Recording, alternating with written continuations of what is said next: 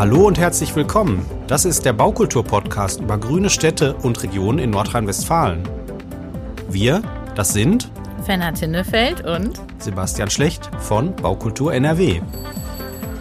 Im Podcast sprechen wir mit Menschen über grüne Stadtentwicklung, über Gebäude- und Landschaftsarchitektur, über Gärten, Landwirtschaft, grüne Fassaden und Dächer, Tauben und Insekten und über Sonne, Regen und den Klimawandel. Wir freuen uns, wenn ihr dabei seid und euch auch für diesen Blick auf unsere Städte und unser Zusammenleben interessiert. Viel Spaß beim Hören! Sebastian Schlecht und Fenner Tinnefeld sprechen heute mit Sebastian Sova, Landschaftsarchitekt und Geschäftsführer bei dem Büro Sova Torini aus Bochum und Berlin. Und Katrin Volk, Professorin für Landschaftsarchitektur und Entwerfen an der Detmolder Schule für Architektur und Innenarchitektur. Wir werfen zusammen einen baukulturellen Blick auf die Zukunft unserer Städte. Und die aktuelle Debatte um die Zukunft zeigt immer wieder, Natur, Stadtnatur, Ökosystem und seine Leistungen rücken immer mehr in den Fokus. Im Moment finden sich zahlreiche Beiträge in den Medien, wo immer wieder Begriffe fallen. Schwammstadt, Hitze, Schatten, Bäume, Temperaturen von Oberflächen, Grünflächen. Die Stadt wird also auch funktional mit der Natur zusammengebracht. Regenwasser, Wurzeln, Schatten, Verdunstung, all das soll zusammen mit Straßen, Autos, Häusern und so weiter funktionieren. Die Stadt also eine gebaute Landschaft?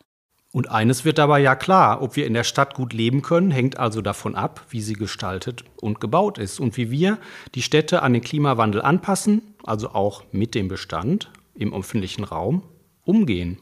Sebastian, wir haben ein paar Fragen zu dem Thema an dich als Landschaftsarchitekten, aber vielleicht möchtest du dich erstmal kurz vorstellen und ein bisschen was zu dir sagen und dann vielleicht deine Sicht auf diese gerade genannten Dinge nennen. Gerne, ja. Hallo, erstmal noch von meiner Seite. Genau, Sebastian Sova ist mein Name, bin ein Teil von ähm, Sova Torini Landschaft. Ähm, Gianluca Torini ist der andere Teilhaber. Wir haben das Büro vor ähm, sieben Jahren jetzt gegründet und genau, inzwischen haben wir ein kleines, kompaktes, wunderbares Team, äh, mit dem wir uns ja mit aller Leidenschaft in die Wettbewerbe, in die Projekte schmeißen.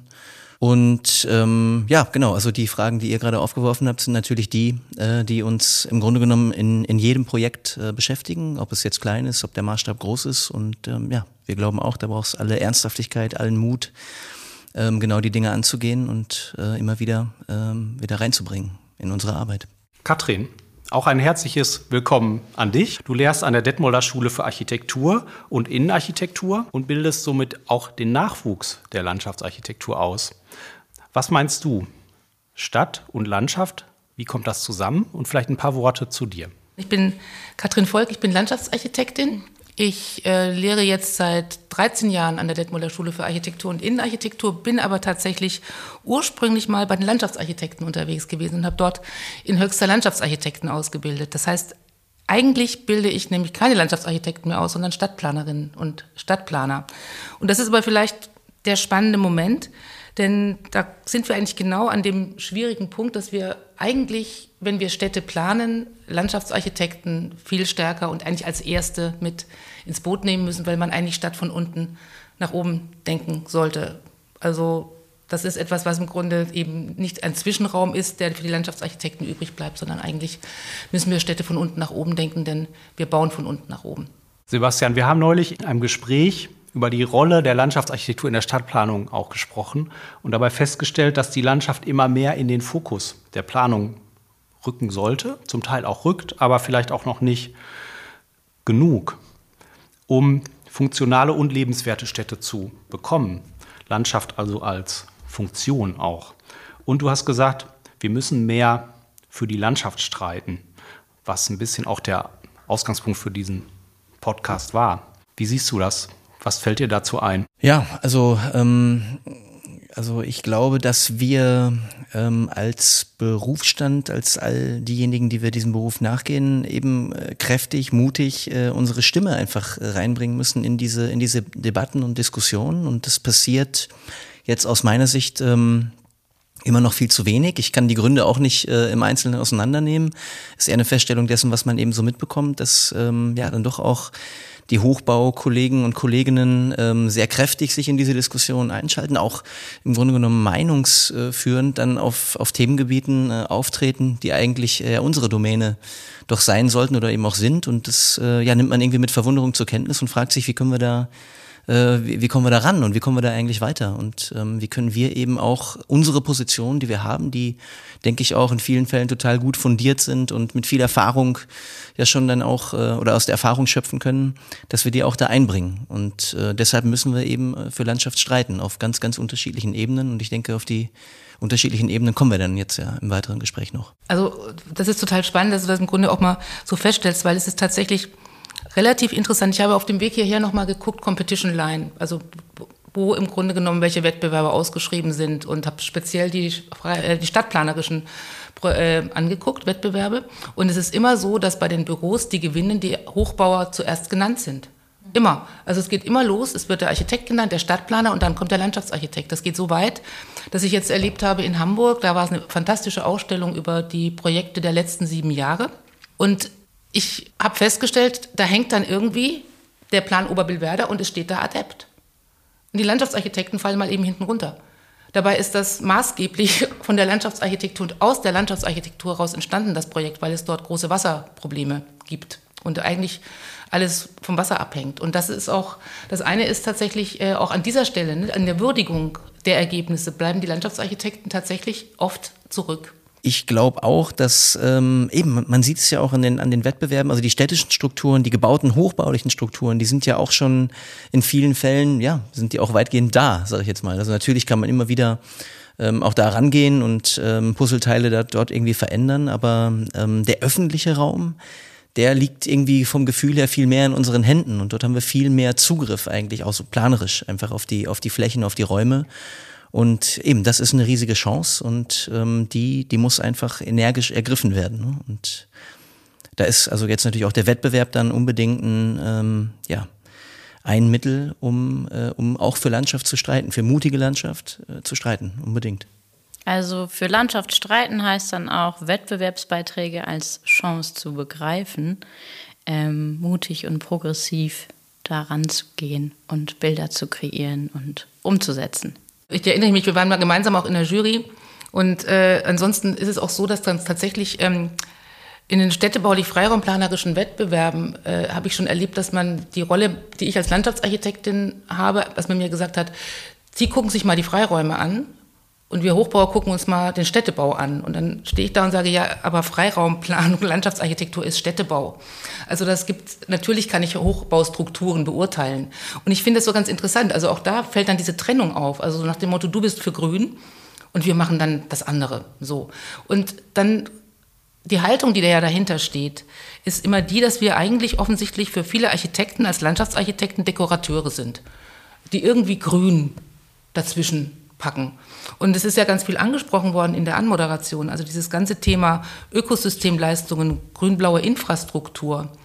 Das ist ja nicht ein nice to have mehr. Also ein Park ist nicht nice to have. Ein Park ist inzwischen ein ganz notwendiges Element einer ganz komplexen Freiraumstruktur, die eben in ihrer Gesamtheit eine blaue und grüne Infrastruktur darstellt. Und das ist, glaube ich, etwas, was eigentlich so ein entscheidender Punkt ist, wo wir, glaube ich, auch den Diskurs, und da gebe ich Sebastian recht, mit den Hochbauarchitekten viel intensiver führen müssen, weil nämlich jetzt schon wieder deutlich wird, dass so Themen geclaimt werden, die eigentlich ursprünglich und ganz klassisch der Landschaftsarchitektur gehören. Also grüne Fassaden, jetzt wird alles begrünt. Ne?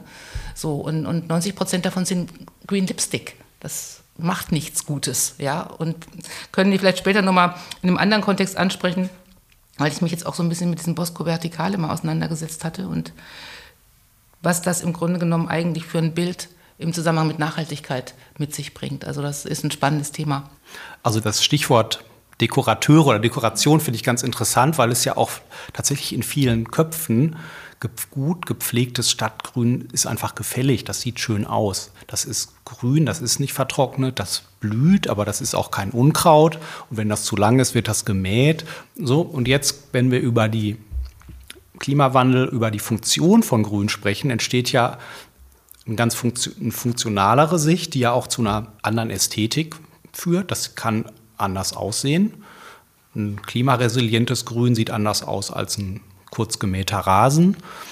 Und in der Imagination von Stadtgrün oder von Stadt muss ja was passieren. Und da haben ja die Landschaftsarchitekten in den letzten Jahrzehnten auch öfter mal gemähten Rasen geplant. Ähm, und wenn ich mich an Bilder erinnere, die ich noch kenne, auch so von vor 10, 15 Jahren, hat sich ja total viel geändert. Also wenn, wenn man in die Welt guckt, bildet sich ja da so eine ganz neue Idee von Gestalt auch, von Stadt, wie das, wie natürlich Stadt aussehen kann.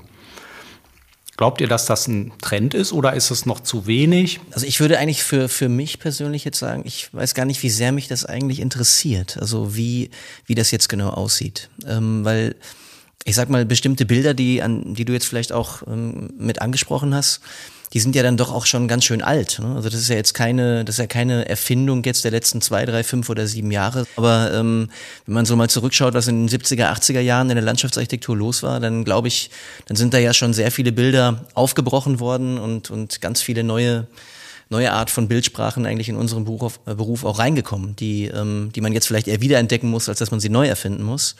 Und ich finde es eigentlich auch gar nicht so wichtig, wie konkret das in jedem Projekt also nicht jedes Projekt muss einen bestimmten Style haben, der jetzt irgendwie das Ökologische oder Gott weiß was wahnsinnig nach vorne stellt. Also das ist immer noch ortsabhängig. Also dann die Entwurfsverfasserinnen nehmen ihre Entscheidung aus guten Gründen und ähm, es hängt von dem Ort, von den Leuten, den Akteuren und von vielen, vielen Dingen ab.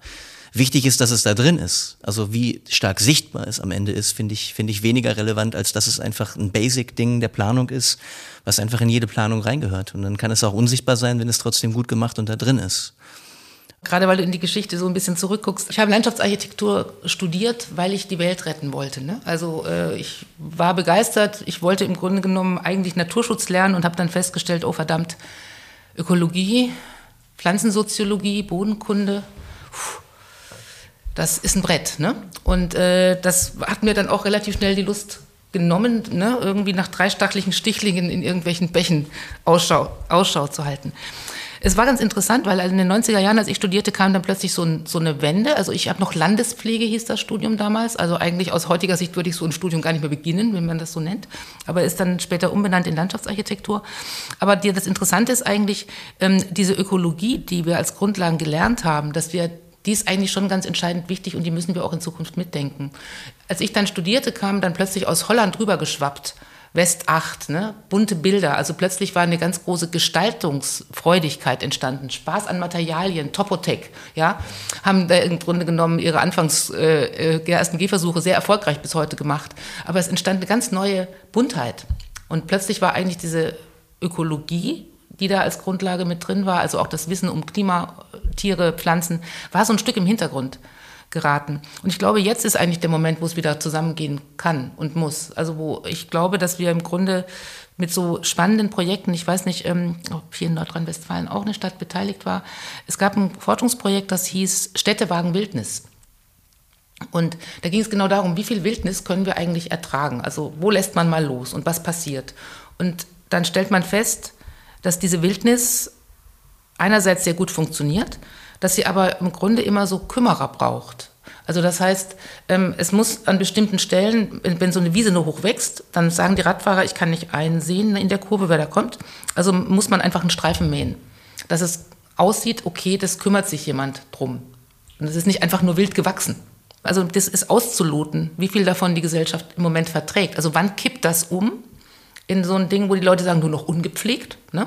Und wann ist es eben so, dass man eigentlich diese, diese Ästhetik, die da auch drin steckt, ein Stück weit erkennt. Und das ist, glaube ich, äh, das müssen wir lernen, also auch in der Planung lernen. Und ich würde ergänzen, und wir müssen auch darüber reden. Also es ist genau, genau wieder der Punkt, den wir heute hier ja auch thematisieren. Das heißt, wenn wir mit diesen, mit neuen Bildern äh, in die Öffentlichkeit gehen, dann müssen wir auch äh, den Schneid haben, die zu verteidigen oder, also positiver gesprochen, überhaupt darüber zu reden und dafür Werbung zu machen und die Leute mitzunehmen und zu sagen, was tun wir jetzt da eigentlich und aus welchen Gründen tun wir das eigentlich. Ähm, ich erinnere mich, was ein paar Monate ist es her, war ein Symposium an der TU München, ging es auch um Biodiversität äh, in Stadträumen. Und ähm, da sagte einer der, der, der Redner, dass alleine so ein kleines Schild in so einem Blühstreifen an der Straße, wo dann eben drin steht, das hier ist ein ökologisch hochwertiger Streifen, hat die und die Funktionen, gleich natürlich auch zu einer irgendwo Unterstützung oder für eine, für eine Akzeptanz so einer, so einer Maßnahme sorgen kann. Das sind vielleicht kleine Maßnahmen, aber eben, ähm, ich glaube, wir müssen gut kommunizieren und unsere Themen eben gut vertreten. Und dann können wir auch mit den neuen Bildern da rausgehen. Ich meine, was, was spannend wird, glaube ich, und das ist auch irgendwas, wo ich mich sehr freue übrigens, ähm, wir werden ja zukünftig nur noch umbauen und weniger neu bauen. Also auch das ist ja ein großes Thema, was uns zunehmend äh, beschäftigen muss. Und, und es ist wahnsinnig interessant. Das entdecken auch die, Archite also die Hochbauarchitekten, sage ich jetzt mal so ein bisschen flapsig, äh, natürlich, wie wichtig dieses Thema des Reuse ist. Und es war in Berlin ein spannendes Symposium zu dem Thema das Gold der Stadt. Und ähm, da gibt es auch genau plötzlich neue Architekturen, die entstehen. Also wenn man mit den Materialien, die da sind, arbeitet und zyklisch arbeitet, rezyklierbar baut. Und das gilt für uns, glaube ich, in der Landschaftsarchitektur auch. Also wir werden ja in Zukunft viele Flächen, die jetzt versiegelt sind, entsiegeln dürfen. Also das heißt, wir werden ja auch da Dinge reduzieren an bestimmten Stellen, eingreifen, wo eigentlich Bestand schon da ist. Und auf diesen Prozess freue ich mich schon. Also auch in der Diskussion, weil das ergibt nämlich auch neue Bilder, die jetzt dann so Stück für Stück ähm, an der Stelle entstehen können. Also das wird noch, glaube ich, auch in vielen Aufgabenstellungen, also verbietet das Bauen, gibt es ein Buch, habe ich vergessen, wie der Autor heißt, äh, aber das, ja, da ist, da ist schon was dran, dass wir eigentlich sehr viel mehr jetzt mit Materialien, die da sind, umgehen.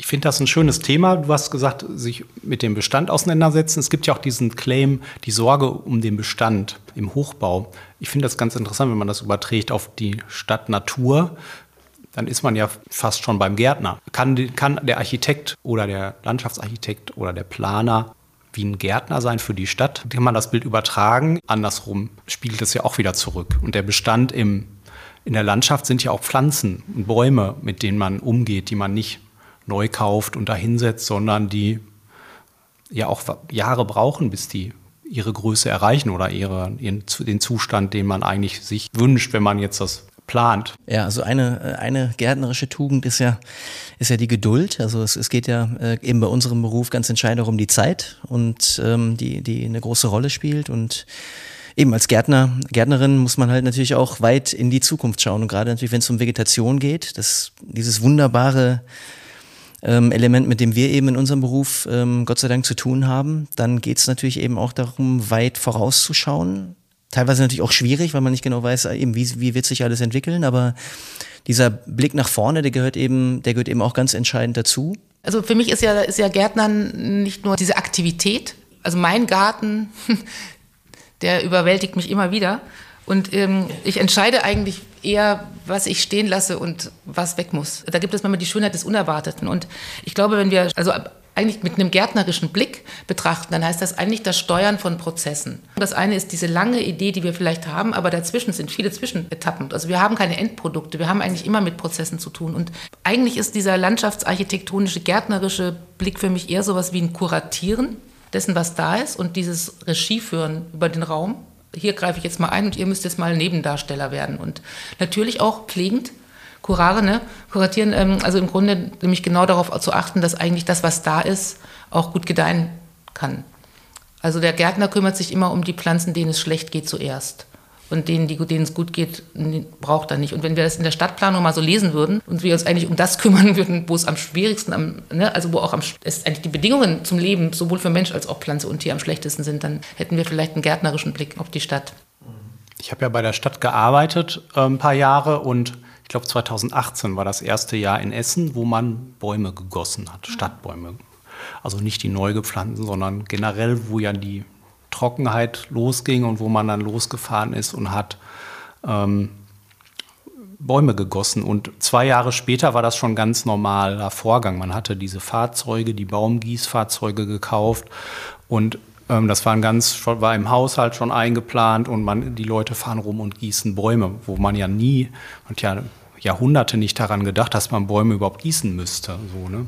Das zeigt ja auch so, ein, dass es schon ein Wandel ist, wie man mit der Stadtnatur auch umgehen muss, dass es nicht mehr so selbstverständlich ist, dass sie einfach nur da ist. Ich würde vielleicht noch mal einen ganz kurzen Schritt zurückgehen, ähm, eben also zum Thema Vegetation und gärtnerische ähm, Ambitionen in, in, in diesem Beruf auch dort müssen wir eigentlich viel besser und, und mutiger auch werden. Also da müssen wir uns auch selbst an die eigene Nase fassen. Wir sind die, die Pflanze ins Spiel bringen. Und das muss dann auch einfach ernsthaft und mutig und das, da steckt doch ein ganz großer Zauber dieses Berufes drin, damit umzugehen.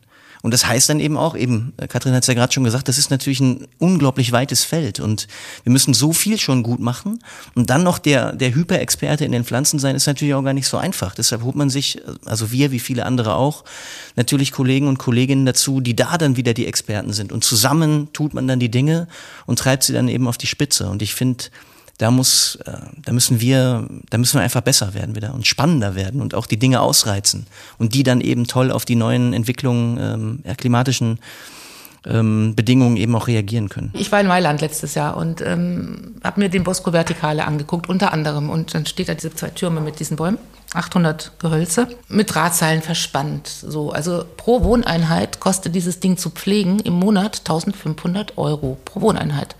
Und da ist noch nicht, also das ist nur schneiden, wässern und sich kümmern. Und die Bewohnerinnen dürfen noch nicht mal selbst was machen an diesem Ding. So, ja, es wird ja hoch gefeiert und es taucht immer wieder auf im Kontext mit Nachhaltigkeit. Und das ist auch nochmal was, was mir, glaube ich, schon nochmal wichtig ist, vielleicht auch im Kontext mit den Architekten zu, zu, zu diskutieren in Zukunft. Ähm, das ist natürlich nicht nachhaltig, sowas zu bauen. Also im Grunde genommen ist es mit viel technischem Aufwand gemacht. Das Ding ist jetzt seit, ich glaube, 13 Jahren in Betrieb. Die Bäume wachsen, das ist richtig, die werden gepflegt. Das ist ein hoher Aufwand an Wasser, der dort eingebracht werden muss. Und ich behaupte immer, wenn ein Baum freiwillig dort wachsen wollen würde, dann würde ein Baum dort wachsen, ohne dass ein Gärtner den pflegen muss. Ich glaube, man kann es erstmal als guten Versuch immer positiv werten, aber ich glaube, wir müssen auch an der Stelle so ein bisschen deutlicher manchmal auch sagen, das ist eigentlich eine Fassadenart, die du gewählt hast und nicht hat mit Nature oder Natur eigentlich sehr wenig zu tun. Und dann kam der, also wirklich der spannende Twist. Dann muss man sich einmal umdrehen und da steht ein altes Haus. Und da ist unten so 20 Zentimeter Boden offen. Und da wächst ein wilder Wein raus. Und der wächst über die ganze Fassade. Und das macht er freiwillig. Ne? Und da muss man höchstens mal stutzen, dass der oben nicht da in die Dachrinne wächst. Und das fand ich so, so spannend. Also dieses, das eine ist wieder dieser, der Mensch kümmert sich jetzt wieder darum, dass die Natur im Gebäude Leben erhält. Das passiert von ganz alleine, wenn wir nur Rahmenbedingungen herstellen, die funktionieren. Und da sind wir nämlich genau an dem Punkt, dass wir tatsächlich, ich wünschte mir, ich hätte es im Studium besser gemacht, Pflanzenkenntnisse ist echt essentiell. Ja, also Pflanzen und Tiere eigentlich auch. Also dieses ganze Thema Kohabitation, was uns ja auch zunehmend beschäftigt, das ist absolut äh, essentiell und äh, ich kann nur allen jungen Landschaftsarchitekturstudierenden raten, ne? Pflanzenkenntnisse machen echt Sinn. Ich bin ja auch Architekt, kann ich ja nicht verstecken. Und tatsächlich, klar, man muss so Projekte immer hinterfragen. Aber ich finde es auch mutig, dass es sowas gibt. Eigentlich auch gut, dass es den Bosco-Vertikale gibt und dass er auch dazu anregt, darüber zu diskutieren. Er ist wirklich zu einem Kristallisationspunkt auch in einer Debatte geworden, die sehr intensiv immer wieder auch dadurch aufkommt. Und er ist auch ein Symbol für grüne Architektur und was geht und was vielleicht auch nicht geht. Ja, ja ich würde dann aber mir schon auch wünschen, wenn man so einen Diskurs führt, dass man dann eigentlich nach 10, 15 Jahren Betrieb das auch mal kritisch hinterfragt. Und ich glaube, dass dieser Diskurs, den finde ich wichtig und richtig, aber ich finde, er müsste schon aus meiner Perspektive so geführt werden, dass man tatsächlich hinterfragt, ist das wirklich ein Beitrag zur Nachhaltigkeit oder ist das ein Beitrag, der suggeriert, es sei nachhaltig? Und ich glaube, da müssten wir durchaus ehrliche Debatten führen. Ich würde gerne noch mal kurz auf das Thema mit dem Streiten wieder zurückkommen. Für Landschaft streiten heißt also auch, wir brauchen eine Streitkultur innerhalb der Disziplin Landschaftsarchitektur. Wer macht das? Keiner.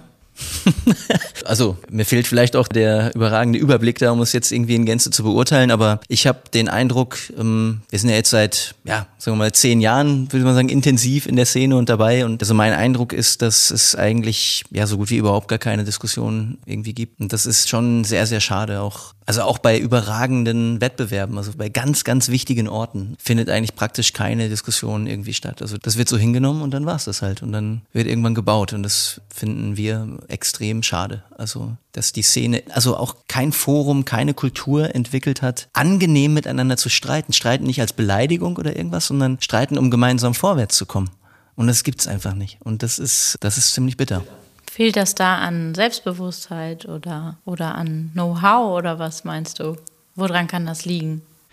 Also ich kann nur Vermutungen anstellen, aber eines ist vielleicht auch eigentlich gar nicht so schlimm. Ich glaube, Landschaftsarchitekten sind ja, sind ja tendenziell doch auch relativ nette Menschen und nette Leute, ist so mein Eindruck. Also die Szene hat einen sehr, ja, finde ich irgendwie so einen sehr angenehmen Umgang so miteinander. Und das ist ja auch sehr überschaubar und klein. Ne? Also jeder kennt dann ja doch irgendwie jeden und dann ist es natürlich auch vielleicht mit mangelnder Distanz, hängt es dann vielleicht auch zusammen, dass es natürlich nicht so einfach ist, die Kolleginnen und die Kollegen auch mal zu kritisieren. Vielleicht passiert es ja auch hinter verschlossenen Türen oder Gott weiß wo, aber es gibt einfach keine Diskussion darum. Und das ist einfach wahnsinnig schade. Ist auch für die Studierenden wahnsinnig schade, ne? dass man mal von unterschiedlichen Standpunkten profitieren kann. Wie, wie guckt man auf so ein Projekt? Was gibt's für unterschiedliche Meinungen dazu?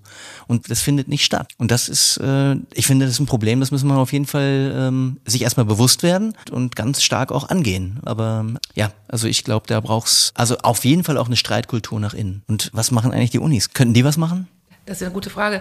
Also ich glaube, das eine ist, wir brauchen den Diskurs intern, also unter den Landschaftsarchitekten, das glaube ich auch, weil es da im Sinne des Selbstverständnisses eine Menge äh, zu sagen gibt. Das andere ist, glaube ich, aber, dass wir insgesamt eigentlich mit den Planendisziplinen auch nochmal intensiv in den Diskurs müssen. Und man kann einfach nur feststellen, dass im Grunde wir alle immer gerne sagen, wir arbeiten zusammen und das tun wir auch. Aber dann, wenn es um die Studienverlaufspläne geht, ist es auf einmal gar nicht mehr so einfach. Das heißt, ich würde mir immer wünschen, und das hatten wir auch lange diskutiert, aber eigentlich wünschte ich mir immer, wir hätten so ein Studium, das heißt einfach nur Raum, wo eigentlich am Schluss jemand rauskommt, der hat einfach Raumwissen. Und der hat 180 Credits dadurch erarbeitet, dass er sich mit Raum aus unterschiedlichen Perspektiven auseinandergesetzt hat. Und der oder die will vielleicht gar nicht in die Kammer, aber sie wäre sprachfähig in all den Disziplinen. Und ich glaube, das ist eigentlich so, dass wir mit all den Planungsdisziplinen, allen Disziplinen, die gebaute Umwelt erzeugen, eigentlich mal in den Diskurs kommen. Das, das Interessante ist, das ist alles nichts Neues. Ja, also das gab schon viele reformerische Bewegungen immer wieder und es ging immer wieder um das Thema Stadtklima, Stadthygiene, Stadtgesundheit, also all die Aspekte, die jetzt so auch in Forschungsprojekten gefördert wurden, ist es alles nicht neu. Walter Rosso hat gesagt, 1961 war das, die Landschaft muss das Gesetz werden. Also das sind ja Dinge, die ist ja nicht so, dass das plötzlich jetzt ist, sondern es ist lange nicht gehört. Und ich glaube, das ist ein Teil des, des schlechten Diskurses, dass wir eigentlich die Architekten uns, glaube ich, oder Architektinnen uns ungern als andere Disziplin hören wollen und wir eigentlich uns nicht auf eine gute Streitkultur oder Diskussionskultur und Notwendigkeit dieser Diskussion in irgendeiner Form verständigen können. Ich glaube, da ist echt noch eine Menge Luft nach oben. Also ich glaube wirklich, dass wir eine Streitkultur nach innen auf jeden Fall auch brauchen, innerhalb unserer Disziplin, dass da Luft nach oben ist. Und eines der Tools ist dann auch der Wettbewerb, den ich nochmal kurz wieder zurückholen möchte ins Gespräch, wo es eben auch, ja, aus meiner Sicht auch da Luft nach oben gibt, dass eben Wettbewerb als Chance gesehen wird, auch das Unerwartete auf die Spitze zu treiben, auf einem schmalen Grad die Dinge zu riskieren und ja, also eben ich, klar, wir haben ein kleines Büro, wir haben auch vielleicht eine andere Struktur und können auch andere Behauptungen da in den Raum stellen und wirklich, glaube ich, ernsthaft auch sagen, dass wir Wettbewerbe nicht machen, um sie zu gewinnen, sondern wir machen einen Wettbewerb, um unsere Position dem Preisgericht zur Diskussion zu stellen und dann schauen wir, was bei rauskommt. Im besten Fall kommt was bei raus, ist immer schön, aber darum geht's nicht am Anfang, sondern es geht darum, präzise und klar aus dem Raum eine These abzuleiten und die wird dann illustriert und zur Diskussion gestellt. Und das ist Wettbewerb aus unserer Sicht. Also ich glaube, dass Wettbewerbe wirklich ein ganz entscheidendes Thema sind, wenn es um Streitkultur geht. Also ich bin ab und zu tatsächlich in Juries unterwegs und mache das sehr gerne, weil ich merke, das ist eine Möglichkeit, tatsächlich Einfluss nehmen zu können. So und ich mache es auch deshalb gerne, weil ich glaube, dass dieser Einfluss einfach den Blick auf bestimmte Fragestellungen auch verändern kann. Wir müssen als Juroren, wenn man sich entscheidet für eine Arbeit, sagt, das ist aus unserer fachlichen Perspektive, aus diesen und diesen und diesen und jenen Gründen der Entwurf, der zukunftsfähig ist für eure Stadt und eure Frage, dann müssen wir den Politikern helfen, das zu kommunizieren. Also wir können nicht sagen, wir nehmen Second Best oder was auch immer, nur weil das vielleicht smooth durch die Politik geht und vielleicht leicht sich erklärt und vielleicht ganz einfach dann in so einen Bebauungsplan umzusetzen ist, sondern meine Aufgabe als Jurorin endet eben nicht damit, dass man sagt, wir haben jetzt eigentlich erklärt oder den ersten Preis ausgewählt, sondern eigentlich durchaus zu sagen, wenn es hakt, wenn es was ist, wir unterstützen euch in der Politik, wir kommunizieren, wir erklären den Bürgerinnen und Bürgern, was da los ist. Also was nochmal sehr stark für Dialog auch an dieser Stelle ein Stück weit spricht. Oder gibt es eben diese, es gibt es auch bei Frauen, ich weiß das, aber es gibt diese berühmten alten Männer, die einfach wirklich seit Jahren in den Jurys rumgeistern und die dann immer, also es gibt so einen Spruch, den finde ich immer sehr anstrengend. Es ist ein stabiles städtebauliches Gerüst. Ja. das ist erstmal immer toll und, äh, und das, ich kann dann auch sofort sehen, das ist natürlich ein Entwurf, der, der ist einfach umzusetzen, der zeugt von Erfahrung. Man kann sehen, ne, dass da jemand mit diesem Rezept schon ganz oft erfolgreich gewonnen hat.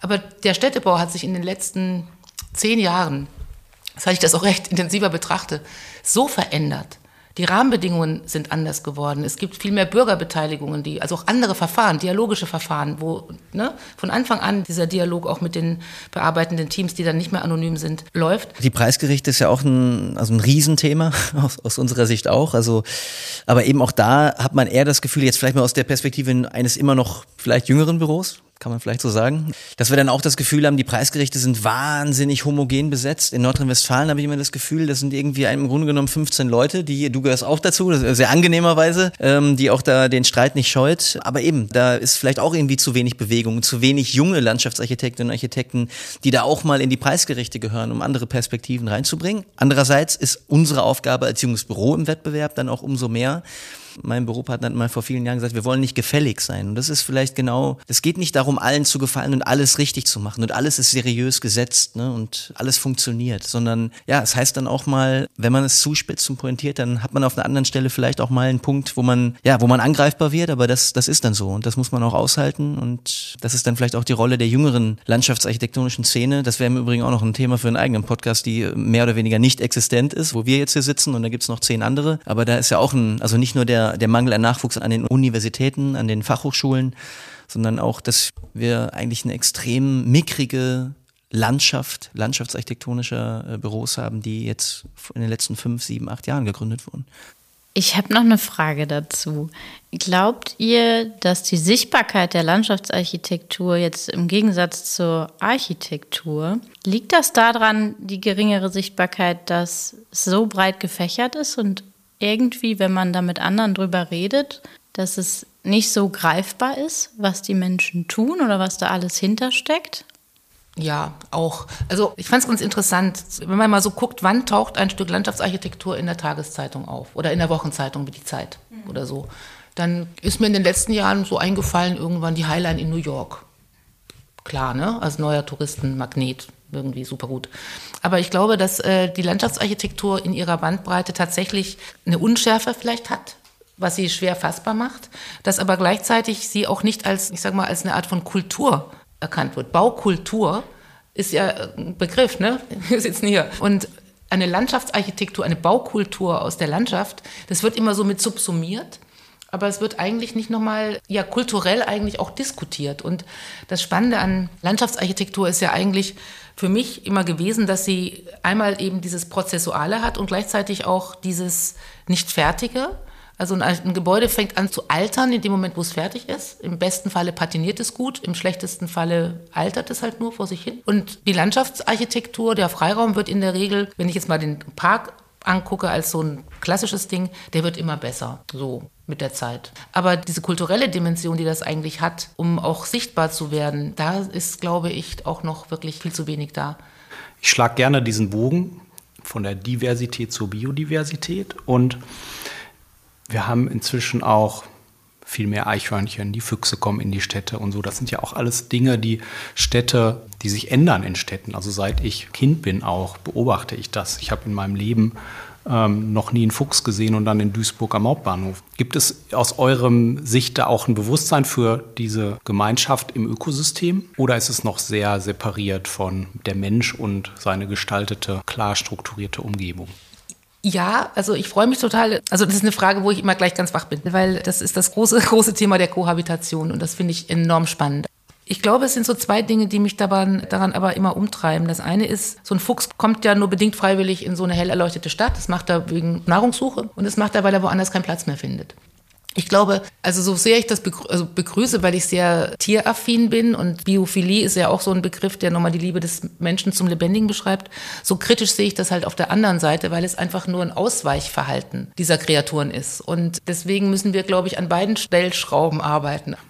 Es gab vor ein paar Jahren mal dieses Projekt The Future is in the Countryside von, ich glaube, Rem Koolhaas hat das gemacht. Und wenn jetzt die Menschen in die Städte ziehen und die Tiere auch, hängt das zusammen? Vielleicht waren die Menschen die Ersten, die es gemerkt haben und die geflüchtet sind in die Stadt. Aber ähm, klar, wenn man beginnt, sich damit zu befassen, dann, dann merkt man natürlich auch wahnsinnig schnell, wie die Kategorien, ja, sagen wir mal, weniger konturiert werden ne? und, und Stadt und Land ineinander fließen und auf einmal urbane Momente im Dörflichen sind und umgekehrt die dörfliche Szenerie in die Stadt kommt. Das sind ja häufig auch sehr spannende Momente und ist auch keine Erfindung der letzten zehn Jahre, sondern auch schon wirklich äh, ururalt. Und ich erinnere mich an so eine Vorlesung Gartenkunstgeschichte Ruß in Urbe, das Land in der Stadt und Urbs in Rure umgekehrt. Also genau diese Themen sind mindestens ein paar tausend Jahre alt. Also von daher kann man davon nur profitieren und, und schauen, was entstehen da für Mehrwerte, wenn wir Dinge begegnen, sich begegnen lassen in Stadt die vielleicht gar nicht so zueinander gehören. Das für mich, wenn ich jetzt so darüber erzähle, dann da komme ich auch nochmal auf das Thema eben, also Stadt und auch Land, überhaupt Raum, dass er von Spannungen lebt. Ne? Und äh, auch unser Beruf ein gutes Stück dazu beiträgt, immer zu ordnen und aufzuräumen. Und vielleicht in einem Maß, dass es nicht mehr gut ist. Ne? Sondern gerade die Bruchlinien in der Stadt sind die, sind die Orte, die uns doch auch irgendwo begeistern und neugierig machen. Und die gehören da rein, die gehören nicht geglättet. In der Tendenz wünschen sich die meisten Menschen in der Bundesrepublik tatsächlich das Leben in der Klein- und Mittelstadt und nicht unbedingt in den Metropolen. Wenn man als Landschaftsarchitekt über Landschaft spricht, glaube ich, oder Landschaftsarchitektin, dann muss man es einfach benennen, dass eine Landschaft, die ausgeräumt ist, eben eine ist, die eigentlich ökologische Funktion überhaupt nicht mehr wahrnehmen kann. Und das ist das breite Feld. Ne? Also wir reden sozusagen vom Garten, vom Baum, von der Baumscheibe, ne? bis hin zu den ausgeräumten Landschaften. Und in diesem Spannungsfeld bewegt sich Landschaftsarchitektur. Ist eigentlich cool. Das ist cool, ja. Voll cool. Schön. Ich würde noch eine letzte Frage stellen. Ich komme noch mal wieder zum ähm, groben Thema dieser Folge, dem Streiten.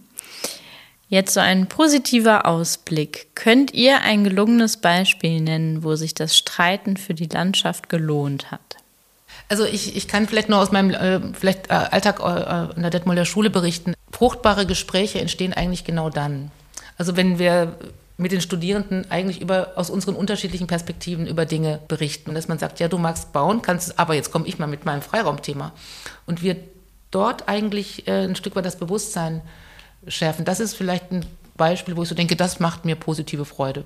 Ja, schön. Ich würde vielleicht die, die IBA Emscher Park nochmal äh, aus, nicht aus gegebenem Anlass, aber aus gegebenem Ort hier äh, auch nochmal noch einwerfen. Als ich angefangen habe zu studieren, da kam sie natürlich dann mit, mit ordentlich Wucht auf einen zu. Und ähm, ja, also ich, ich kann mir einfach nicht vorstellen, dass das ohne Streit abgegangen ist, ehrlich gesagt so ähm, ja so zukunftsweisend äh, in der Zeit also versucht wurde zu bauen und das das haben die tatsächlich hinbekommen. Also in so vielen wunderbaren Projekten die auch heute noch wunderbar gealtert sind Bestand haben Teil von Alltag und Zuhause von so vielen Menschen geworden sind das ist wirklich ganz ganz wunderbar ich würde gerne noch ähm, ein, einen anderen Aspekt, der auch genau mit dem Ausblick zu tun hat, auch noch mal äh, reinwerfen. Wir hatten es ja, die ganzen Schlagworte äh, Mobilität, äh, Klimawandel, wem gehört die Stadt, öffentlicher Raum, Teilhabe an demokratischen Prozessen und so weiter.